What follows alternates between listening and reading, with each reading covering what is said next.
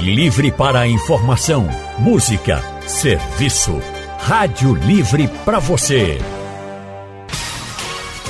O consultório do Rádio Livre. Faça a sua consulta pelo telefone 3421 3148.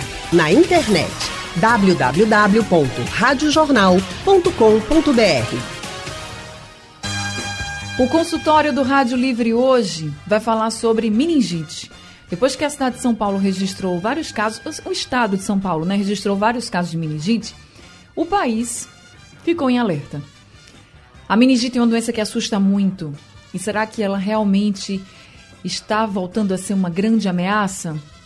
Porque a gente sabe que a gente tem vacina né, contra a meningite. Então, para falar com a gente sobre meningite e trazer orientações também, nós estamos recebendo o médico Giliate Coelho Neto. Dr. Giliati é médico clínico geral, médico da família, mestre em saúde coletiva pela Universidade Federal de São Paulo e professor de medicina da Faculdade Tiradentes. Doutor Giliati, muito boa tarde, seja bem-vindo ao consultório do Rádio Livre. Boa tarde, boa tarde, Ana, boa tarde a todos os ouvintes. Doutor Giliati, na sua opinião, a meningite realmente volta a assombrar o país? Olha, é difícil dizer nesse momento, né? A gente realmente teve uma, é, um aumento inesperado dos casos na cidade de São Paulo, mas é algo que aparentemente ainda não representa um surto. Uhum. É algo que é, a própria Secretaria de Saúde informou que são casos que foram detectados de forma isolada é, na cidade, né? Cerca de 50 casos. É, e e não foi num território contíguo, ou seja, não foi no mesmo local. Ou seja, não quer dizer isso, isso quer dizer que não está havendo uma, uma transmissão, né, um surto em determinado bairro, né, que pode correr o risco de se espalhar para outros bairros.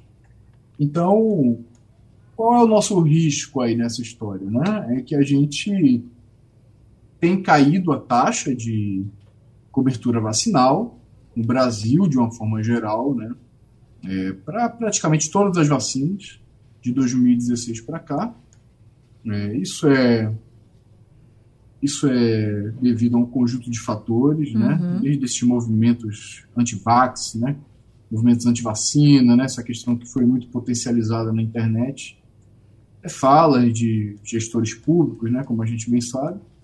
Mas o fato é esse, né? A nossa cobertura é, da, da, meningite, da, da, da, vacina contra a meningite, assim como outras vacinas, tem caído é, no decorrer do tempo.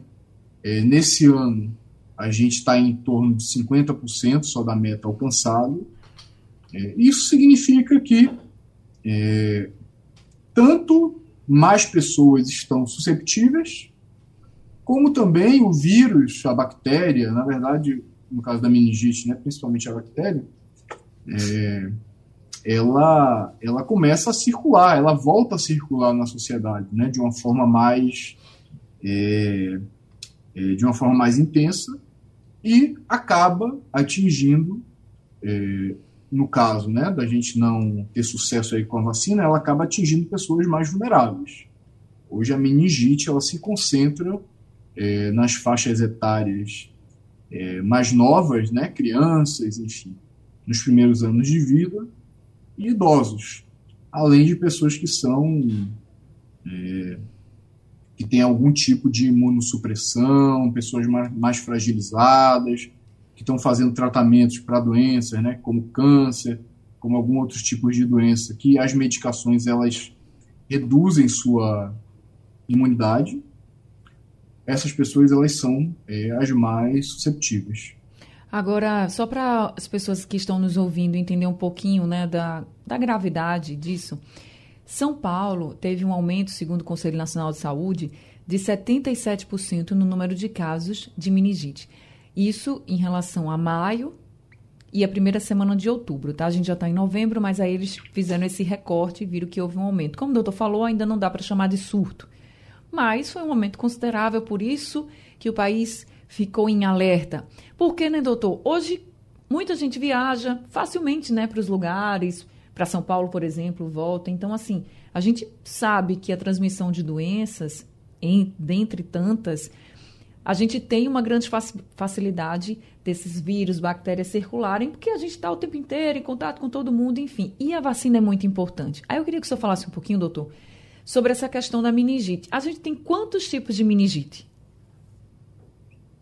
Olha, a meningite ela é uma doença que pode ser causada, é uma inflamação das meninges, né? Diríamos Sim. assim de uma forma bastante uma inflamação, uma infecção das meninges, que é a digamos assim, que é a membrana que, que fica em volta do cérebro. É, e, a, a, e do sistema nervoso né, central. Ela pode ser causada por vírus, pode ser causada por bactérias, pode ser causada por fungos. Então é uma doença que ela tem diversos agentes etiológicos, né, como a gente chama o, o nome técnico. Mas a, a, a, o, o agente mais comum da meningite é, são as bactérias. Né? Então, são dois tipos específicos de bactérias que é o que a vacina ela, ela protege. Então, a gente chama meningo C, né, a vacina que é a mais comum, que é utilizada no Brasil, porque ela vai é, proteger sobre uma sobre a, a, a uhum. bactéria né, do tipo C, a Neisseria, né? É, e é a mais prevalente no Brasil. A gente já teve a tipo A, a tipo B, mas hoje a mais, já que preocupa mais do ponto de saúde pública, é a, é a meningo tipo C. Né? É a vacina que é utilizada classicamente é, é, em três doses né, na, na é, para crianças, mas hoje a gente também tem, né, principalmente no, no setor privado, em uma faixa específica do SUS, né, os adolescentes, a gente tem a, a CWY, que ela vai pegar quatro subtipos, quatro tipos da meningite, né? O tipo A, o tipo C, o tipo W e o tipo Y. Então, mas o que a gente tem que se preocupar hoje, né? É preciso que fique claro essa, essa mensagem, né? Apesar da gente ter diversos tipos de meningite, é o tipo mais comum, que é o tipo C, ele pode ser prevenido caso a pessoa ela tome a vacina né, da meningo C que está disponível no SUS. É, a gente sabe que essa vacina ela está prevista no SUS para crianças, a meningo C. Como o doutor colocou, os adolescentes, a vacina ACWY. Mas é, para vocês terem uma ideia, assim, a Prefeitura de Belo Horizonte, por exemplo, iniciou hoje a vacinação contra a meningite C para trabalhadores de área de saúde e também o, as pessoas que têm entre 16 e 30 anos e que nunca se vacinaram contra a doença. Doutor Giliati, aqui em Pernambuco, se alguém estiver ouvindo a gente, assim, eu não sei se eu vacinei meu filho ou minha filha, não sei se eu me vacinei, tenho 20 anos, for olhar lá a carteirinha de vacinação e ver que não, quando eu era criança eu não tomei essa vacina. Pode tomar? É, olha, a gente, a, a, vacinação ela da meningite, ela tem algumas faixas etárias, né, clássicas. Uhum. Então, a gente vai ter, como eu falei, né, a faixa etária das, é, no início da vida, né, são três doses aí no, nos primeiros anos de vida.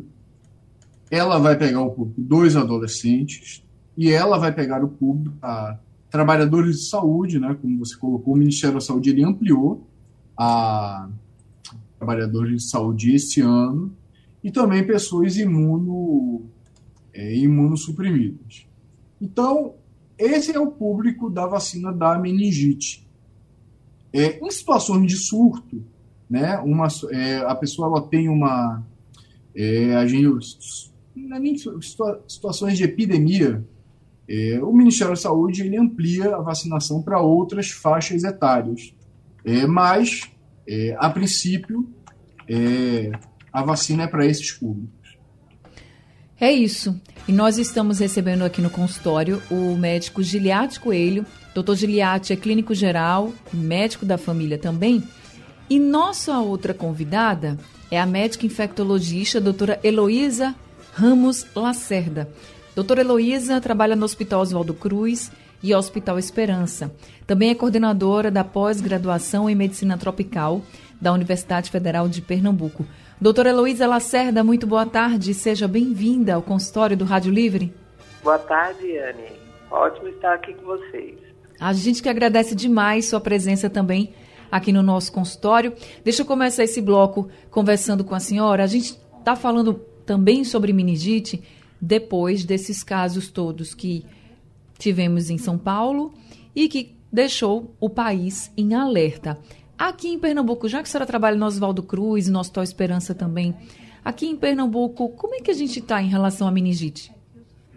Veja, a gente teve um número de casos um pouquinho acima do habitual, tá? Mas ainda não temos surtos importantes. O que chama atenção é que na Bahia, sim, já foram relatados surtos e a Bahia é muito perto, quer dizer, se está acontecendo em São Paulo, está acontecendo na Bahia, a, chance de chegar até aqui, casos mais graves ou em surtos, é, existe com certeza, né? E a, a, baixa frequência de vacinação, ela ocorreu no Brasil todo, e agora essa liberação da pandemia, né, as pessoas tendo mais contato, certamente o risco é maior. Por que, que é maior? Não sei se isso já foi conversado, é, que na verdade as meningites meningocócicas elas têm transmissão pelas gotículas respiratórias. Então, esse contato pessoa a pessoa também aumenta o risco de, de, de todo mundo adquirir a doença caso a bactéria esteja circulando. Ô, doutora, e se é, a pessoa está vacinada, ela não tem risco nenhum de ter a meningite ou tem um risco muito menor? Veja, Anne, é, o número de de causas para meningite é grande, tá? Então nós temos as meningites virais, que são as mais brandas, que também têm transmissão ou respiratória ou pelo contato mais íntimo, uhum. tá? É, até pelas fezes, né? É, é possível, tá? É, a gente tem também é, meningites que são pela é, pneumococo, pelo hemófilo, são outras bactérias que também, para as quais há vacinação, uma parte delas pelo menos, e as meningites meningocócicas, que são essas que dão mais surtos, epidemias e que são, em geral, também mais graves, porque elas são mais fulminantes. Elas podem ter um curso muito mais rápido e mais agressivo. Então, assim, dizer que uma vacina vai proteger de todas as meningites é, é, meio impossível, até porque, além disso, nessa mais agressiva, a gente tem o meningococo tipo A, tipo B, que eles, na verdade, as vacinas para eles são menos eficientes. Só que vale ressaltar, a meningite que está circulando, essa dos surtos, é a meningite meningocócica tipo C. E essa meningite, ela é bem protegida pela vacina. A vacina contém o meningococo tipo C. Então, assim, a proteção contra ele. Então, nesse momento, essa vacinação né, das crianças pequenas, que são, na verdade, aquelas que são mais suscetíveis, ela é muito importante, porque logo no segundo mês a criança já começa a ser vacinada e essa vacina é bem eficiente, então ela funciona bem. Mas a gente tem que lembrar, existem adultos que nunca foram vacinados para meningite, porque a meningite não fazia parte desse pacote uhum. aí de vacinações, existem outras causas, né? Então, dizer que a nossa índice de, de meningite vai ser zero é meio difícil, viu? É complicado, né? E essa é uma doença que preocupa muito, né, as pessoas. Assim, você fala em meningite, todo mundo já regala o olho e já fica pensando sempre numa coisa muito grave numa doença grave, a gente sabe que a meningite pode matar. E aí, quando a senhora fala que a meningocócica, do tipo meningocócica, é mais grave, eu queria que a senhora explicasse um pouquinho qual, por que ela é mais grave do que a outra. É o, é o tipo de bactéria, de vírus? O, por que ela é mais grave? Isso. Então, assim, ela é muito grave, primeiro, pela facilidade da transmissão com essas gotículas, tá? Ela é mais alta então, as pessoas que convivem com pessoas que tiveram meningite, elas têm que, inclusive, usar medicamentos, porque elas podem ficar portadoras e aí desenvolverem a doença depois, tá? Então, pessoas da mesma casa, pessoas que estudam na mesma sala de aula e ficaram um tempo longo se expondo, elas aí tomam remédio mesmo, até para prevenir casos secundários, que a gente diz, pessoas que sejam atingidas. Mas aí tem, a, além desses contatos, tem a virulência bacteriana, tá? Porque a virulência é o que? É o grau de agressividade. É uma bactéria que se multiplica muito rápido e ela produz substâncias que são muito agressivas. Então, o meningococo ele pode levar, além da meningite, ele pode levar a doença sistêmica, levar alterações de vasos, petequias, hematomas, sangramentos, tá? Choque. Né? Então, é uma meningite que realmente a gente tem que ter bastante receio, porque ela pode levar até a mortalidade de 20 a 30% das pessoas que adquirem. Veja, isso é muito alto. É verdade. E isso é muito alto, inclusive em países muito desenvolvidos, né, que tem toda uma assistência médica e que as pessoas têm mais nutrição, condições de vida. Não. No caso, a questão é que a bactéria realmente é uma bactéria bastante agressiva, tá? Produz é, toxinas que são muito intensas, assim. Então, sempre os casos são bastante surpreendentes, até para nós mesmos que somos médicos, tá? Meu Deus do céu. O doutor Giliati também está aqui com a gente. Giliati Coelho Neto, que é clínico geral, médico da família, mestre em saúde coletiva também. O doutor Giliati, com relação a sintomas, quais são de fato os sintomas que sugerem meningite? Olha, a é, é, como foi colocado por doutora Heloísa, né? A gente tem aí diversas é, causadores da meningite, mas a, a, forma, a forma mais grave, que tem preocupado mais, né, que é a meningo, meningo C, ela cursa como uma, um conjunto de sintomas que vão se apresentar, que vão, que vão piorar num curto espaço de tempo. Então, a pessoa apresenta uma febre muito alta, uma dor de cabeça muito forte, ela pode ter uma rigidez na nuca, né, que é aquele sintoma que todo mundo conhece, né, ou seja, essa parte de trás do pescoço ela tá, ela fica muito rígida. A pessoa ela pode ter uma confusão mental, então é um estado mental alterado, ficar confusa. Ela pode vomitar, pode chegar até mesmo a ter convulsões. É, muitos pacientes também apresentam é, o que a gente chama de fotofobia, né, que é a luz, ele fica, ele fica muito. a luz incomodando muito. É, e são sintomas né, graves, né, não é qualquer. É, porque febre, dor de cabeça, né, são sintomas comuns na nossa, na nossa vida, né? Mas Isso. esses sintomas eles se apresentam de forma muito intensa é, e eles evoluem rapidamente. E são todos é, de uma vez? No... São todos de uma vez, doutor Juliette? Por exemplo, a pessoa pode ter uma febre muito alta, já rigidez na nuca e, e já esses vômitos, ou eles vão aparecendo progressivamente?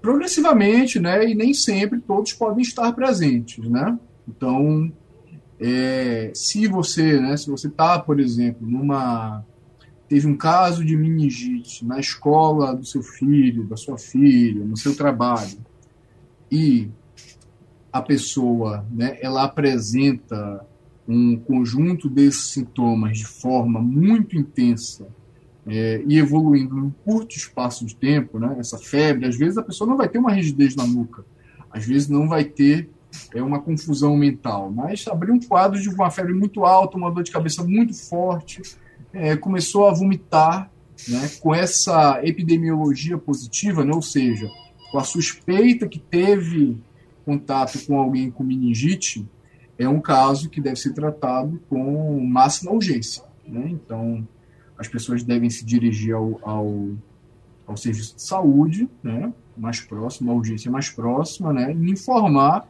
inclusive, né, essa suspeita de contato com alguém que teve, é, que está com suspeita de meningite. O doutor Heloísa, ainda continuando com essa coisa do contato com quem teve ou está com suspeita de meningite, se for, por exemplo, numa sala de aula, né, pegando aí as crianças, por exemplo, né, se uma daquelas, das crianças estiver com suspeita de meningite, toda a sala, por exemplo, tem que ficar afastada, tem que também investigar se tem, tem que ter esse cuidado? Sim, veja, a princípio, é, meningite é suspeita de uma doença desse tipo. A maioria das, das meningites não são meningocóticas, tá? Então, a maioria são meningites virais, mais leves, uhum. autolimitadas. Mas, claro que deve acender o alerta, família, as famílias devem ser avisadas e as crianças ficam sob suspeita, sim.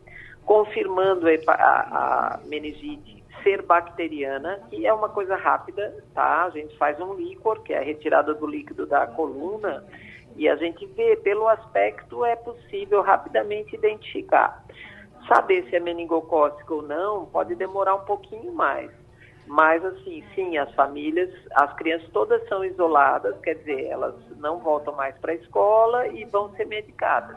Sim, isso é uma conduta meio que de rotina, tá? Nessas situações. Isso é feito de, de praxe, assim, tá? Uhum. Aí a senhora também falou que nesses casos Inclusive, de meningite... a professora, né? Vai, é, vai exato. Todo mundo tem que se afastar, né? Porque teve contato. Isso. Aquelas pessoas que ficam num ambiente íntimo, tá? Não, não é a Uhum. escola todinha, o cara que foi, passou varrendo o chão lá, cinco minutos na escola, já também quer tomar o remédio. Eu, digo isso porque isso acontece, né? Aquele pânico generalizado. Mas, assim, as crianças que estavam no mesmo ambiente, ambiente fechado, têm contato é, mais próximo, sim, essas vão ficar isoladas, né? Vão ficar em observação e vão tomar remédio, tá?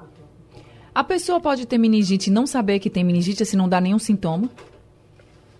É, é muito raro isso. Veja, ela pode albergar a bactéria como portadora. Então, como é a história da, da meningite meningocócica? Que a gente está falando mais dela e dos outros vírus, né? Sim. Mas mais dela. Veja, a pessoa tem o contato com a bactéria e ela fica portando essa bactéria nas vias respiratórias, nariz, Uhum. boca. É, para algumas pessoas, não se sabe bem porquê, é, em geral as pessoas são as crianças menores, né, que são as mais suscetíveis, até os 5 anos por aí, mas pode ter em adultos, só que as mais sensíveis mesmo são as menores. Então elas vão ter essa bactéria que vai rapidamente subir pelo nariz, pelo nervo olfatório e vão para o sistema nervoso central. Elas têm um tropismo, que a gente chama, é uma atração pelo sistema nervoso central.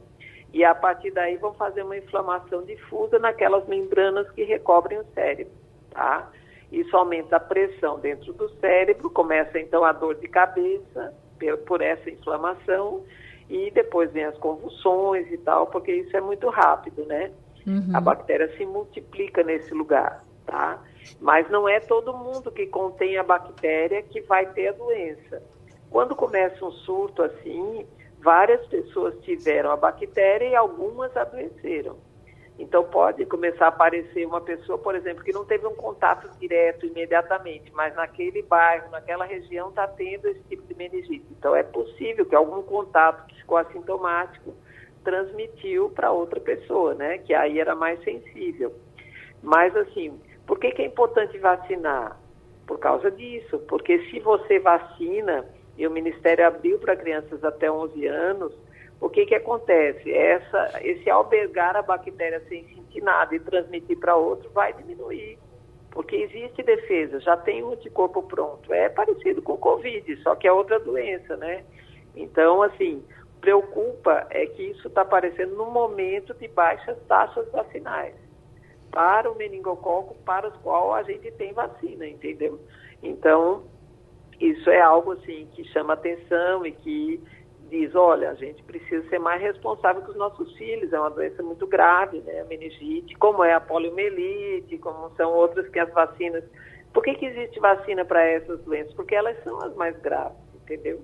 Então, para elas se investir um- uma grande quantidade de verbas, de dinheiro, de esforço científico para preveni-las, né? Então, é, é- é uma doença prevenível. E no ambiente, quer dizer, naquela comunidade, se você tem mais vacinados, a chance da bactéria circular é menor. Porque as pessoas não vão ter esse estado de portador. Elas chegam perto da bactéria e o anticorpo diz, sai para lá, porque eu já estou sabendo que você está chegando, entendeu? Entendi. Isso é que a vacina faz, né? E essa bactéria a gente tem contato. A senhora falou que a transmissibilidade né, do, da meningite pode ser por gotículas, enfim, mas para a primeira pessoa ter contato com essa bactéria, ela está onde? Assim? Tem com outro cuidado que a gente possa ter? Veja bem, assim, essas é, bactérias, elas existem na natureza, existem entre pessoas, elas pioram em alguns períodos do ano. Não existe uma lógica, assim, dizer, ah, onde é que está o lugar de onde é a fonte primária.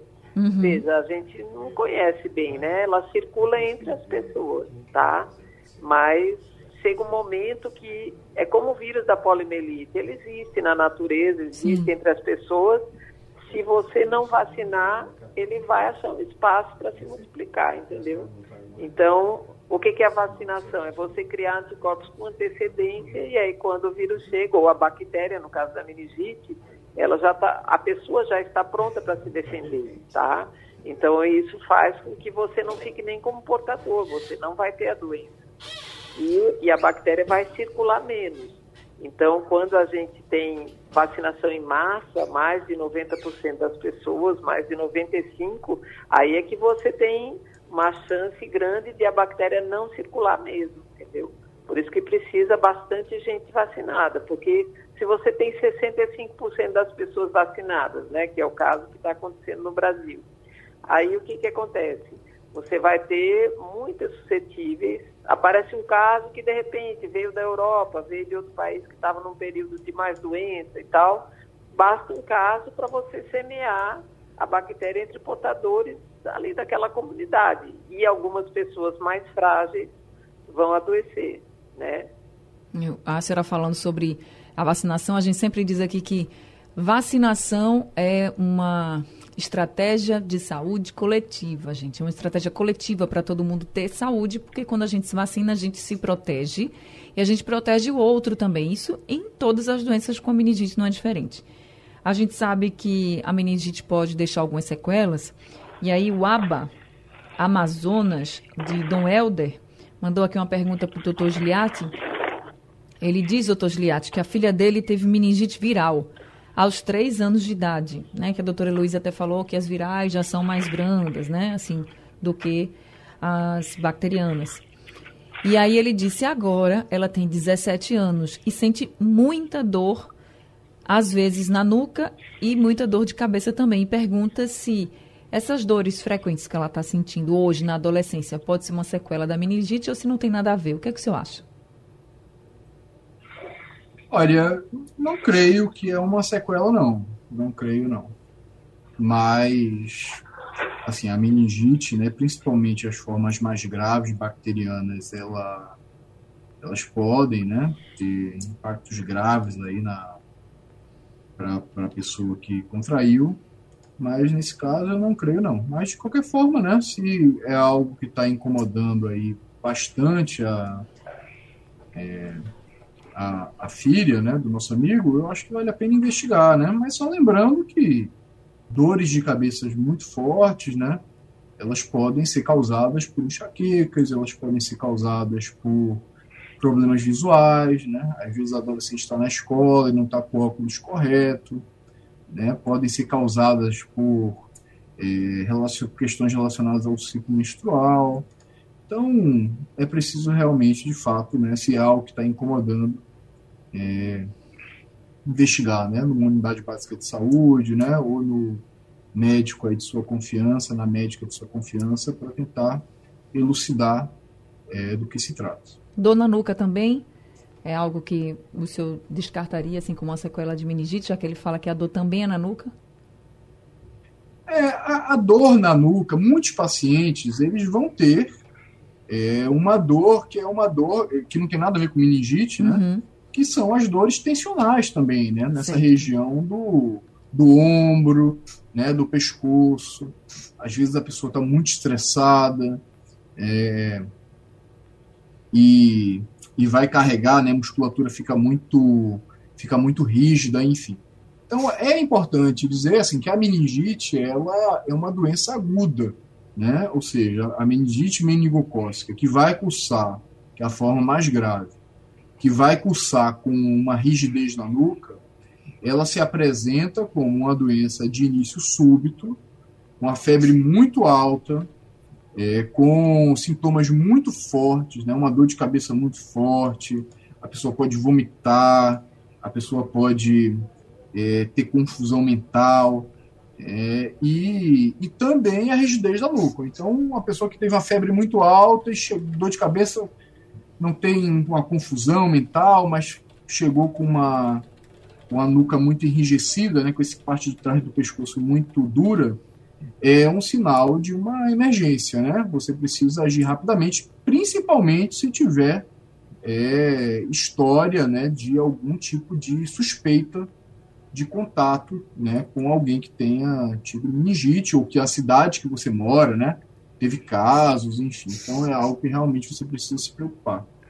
Importante só de fazer essa ressalva, né, de que muitas vezes, né, essas dores de cabeça que duram muito tempo, elas podem ter diversas outras causas, né? E aí é importante investigar, o justamente por causa dessas diversas causas, como o doutor está colocando aqui, você levar a sua filha para investigar. O que de fato é essa dor que ela está sentindo tão intensa? Ele falou uma coisa de estresse, eu acho que na adolescência, 17 anos ela tem, deve estar tá aí estudando para Enem, vestibular, enfim, também pode estar tá passando por esse momento mais tenso da vida e pode estar tá tendo essas dores. Então, o negócio é investigar, porque a intenção é que vocês fiquem em alerta, mas sem desespero, sabe? Só ficar em alerta, saber assim de alguns sintomas e já procurar o médico o mais rápido possível, porque se por um acaso, em algum caso, for meningite, quanto mais rápido começar o tratamento, melhor, né, doutora Heloísa? Sim, veja, a, é, a meningite bacteriana, particularmente a meningocócica, mas todas elas, elas são consideradas doenças de tratamento emergente, na verdade urgente. Uhum. Quer dizer o quê? Você suspeitou e tem indícios fortes e você não tem como colher o líquor, aquele líquido da espinha, por exemplo, está numa cidade do interior, você suspeita, então você faz o quê? Você faz a dose do antibiótico, põe o paciente na ambulância, tá? O médico, o enfermeiro, essas coisas, e traz o paciente para o Hospital Correia Picanço, por exemplo, que é o hospital de referência de meningite, para colher o líquido da espinha. Mas raramente a gente faz isso com outras doenças, mas com a meningite a indicação é começar logo o antibiótico, antes até de colher o líquido, se existe fortes evidências, tá? Como essa febre muito alta, essa rigidez na nuca, lesões de pele, então, assim, é por isso que eu disse que é rápido, o tratamento urgente, ele é de grande importância, porque como as bactérias produzem essas toxinas muito potentes, então elas precisam ser inibidas rapidamente. Chama atenção a isso, que elas são muito agressivas, mas são sensíveis. Então, antibióticos simples, como penicilina, como ceftriaxona, que são antibióticos assim que a gente usa de rotina, eles funcionam muito bem, eles matam o meningococo. Mas o problema é que a bactéria entra devastando, assim, entendeu? Então, você tem que ser muito rápido no, na, na, atuação do diagnóstico e do tratamento. Tá faz certo. diferença, sim. Pode falar, doutora. Desculpa. É, não, assim, o tempo faz diferença. A hora que você começa o antibiótico, é tudo muito urgente, nesse, nesse caso específico. Tá certo. A gente tem aqui a participação de mais um ouvinte, é o Rinaldo Albuquerque. Ele está perguntando, doutora Heloísa, quando a criança tem meningite, ou aí ele bateu, ou adulto também, as roupas, lençóis, colchões precisam ser queimados? Não, veja, essa questão de queimar roupas é muito, muito raro alguma doença em que isso seja importante nos dias de hoje, tá? O, o, legal é você isolar a roupa, por exemplo, quando retirar a roupa, proteger a mão, usar alguma luva, colocar num saco plástico, lavar isoladamente, tá? Então, normalmente esses materiais, assim, eles podem ser lavados de forma habitual, sem misturar com as roupas de outras pessoas, né? E se protegendo e deixando elas isoladas, que é isso que a gente faz no hospital. A gente não queima nenhuma roupa, né? É claro que aqui as substâncias que a gente usa, elas são de industriais e tal, mas ah, é só assim, você isolar num saco plástico para não ficar misturando e andando pela casa. Qualquer doença infecciosa de transmissibilidade maior é assim que a gente faz, tá? Retira em sacas separadamente e lava separadamente das outras roupas. Então, tá aí a resposta, Rinaldo, nada de sair queimando as coisas e acontecer, né? Segue as orientações aqui da doutora Heloísa. Doutora Heloísa, meningite tem cura, né? Porque a senhora só dá para tratar direitinho, o antibiótico vai lá e vai fazer o efeito, só precisa ser uma coisa rápida. Mas aí tratou, a pessoa fica curada ou tem chance, tem chance de ter outra vez? Veja, então vamos por partes. é, como eu falei, existem muitas meningites, muitas formas uhum. e muitas causas. E por isso é importante defini-las bem. As meningites virais, elas são comuns e, e, em geral, a pessoa fica curada nas meningites que, em geral, são mais simples. Algumas formas podem ser graves, meningoencefalite, tá?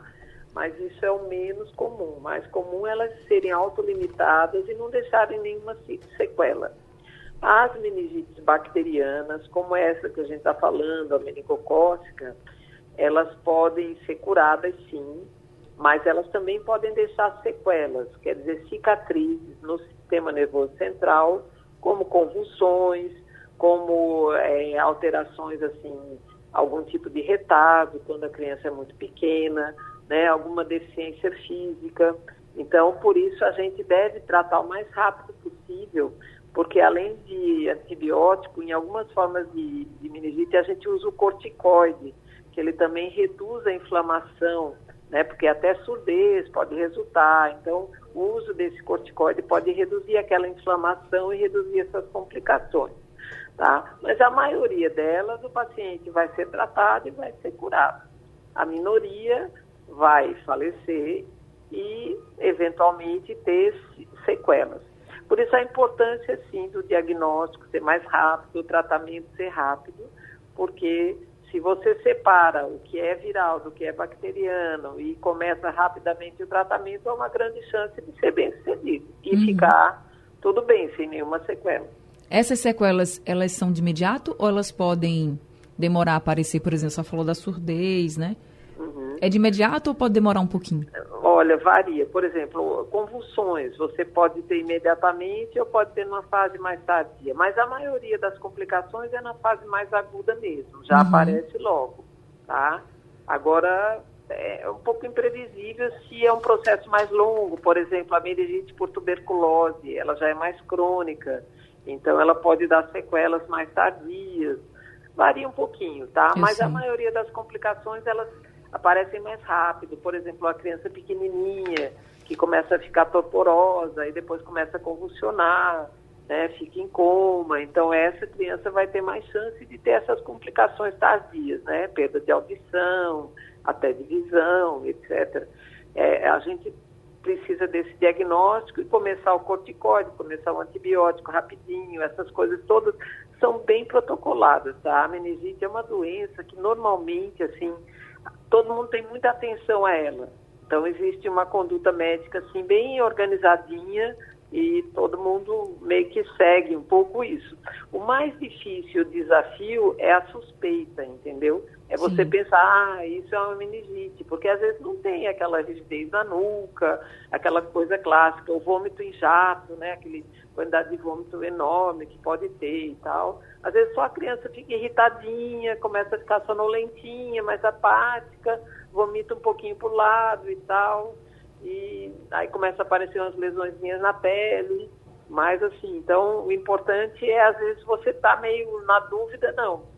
Vá ao médico e porque pode ser que aquilo tenha algum significado, né? Principalmente aí como foi comentado, em períodos de surto, que começam a aparecer casos porque se apareceu em um lugar, pode aparecer em outro também, muito próximo, né, assim, geograficamente, tá?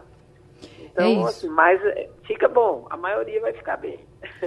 Importante, então, procurar o médico, vacinar seu filho, você que está ouvindo a gente, vacinem as crianças, olha aí o cartão de vacina e vai vacinar, porque a gente está com uma baixa cobertura vacinal, não é só aqui em Pernambuco, é no Brasil inteiro, e a gente tem casos de meningite em outros estados também, como a Bahia, que está muito perto, como São Paulo, que acendeu o alerta para todo mundo. Então é importante que a gente tenha esse cuidado. Gente, eu estou chegando ao fim do nosso consultório, só queria que o doutor Giliati falasse uma coisinha para mim. Doutor Giliati, que é médico da família, que é clínico geral, pessoa que teve meningite, passou pelo tratamento e tá ok.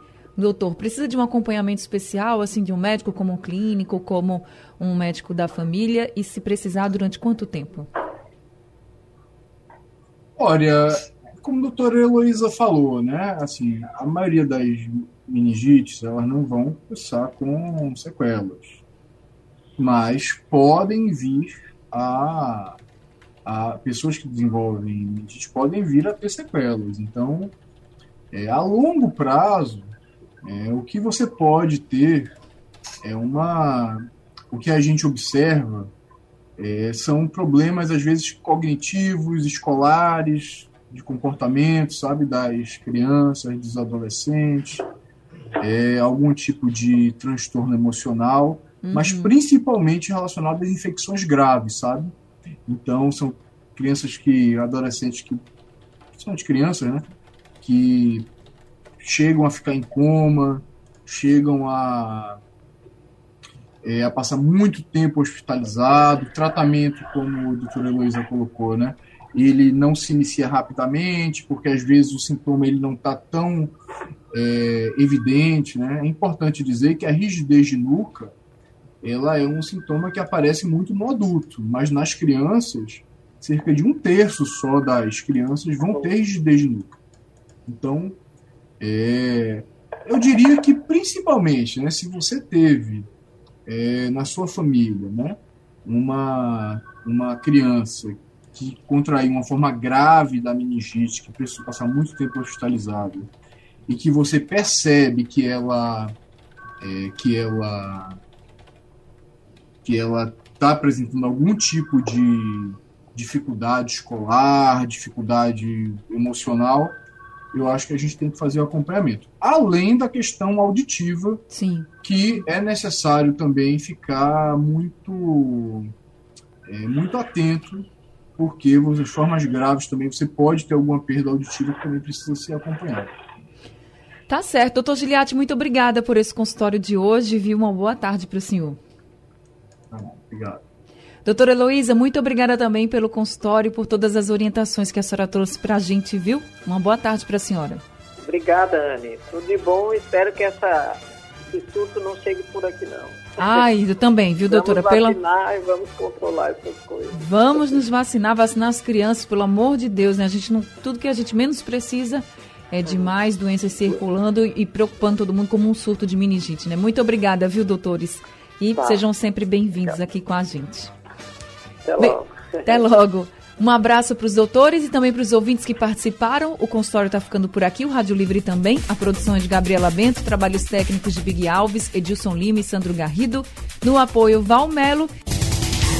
Sugestão ou comentário sobre o programa que você acaba de ouvir, envie para o nosso WhatsApp 99147 8520.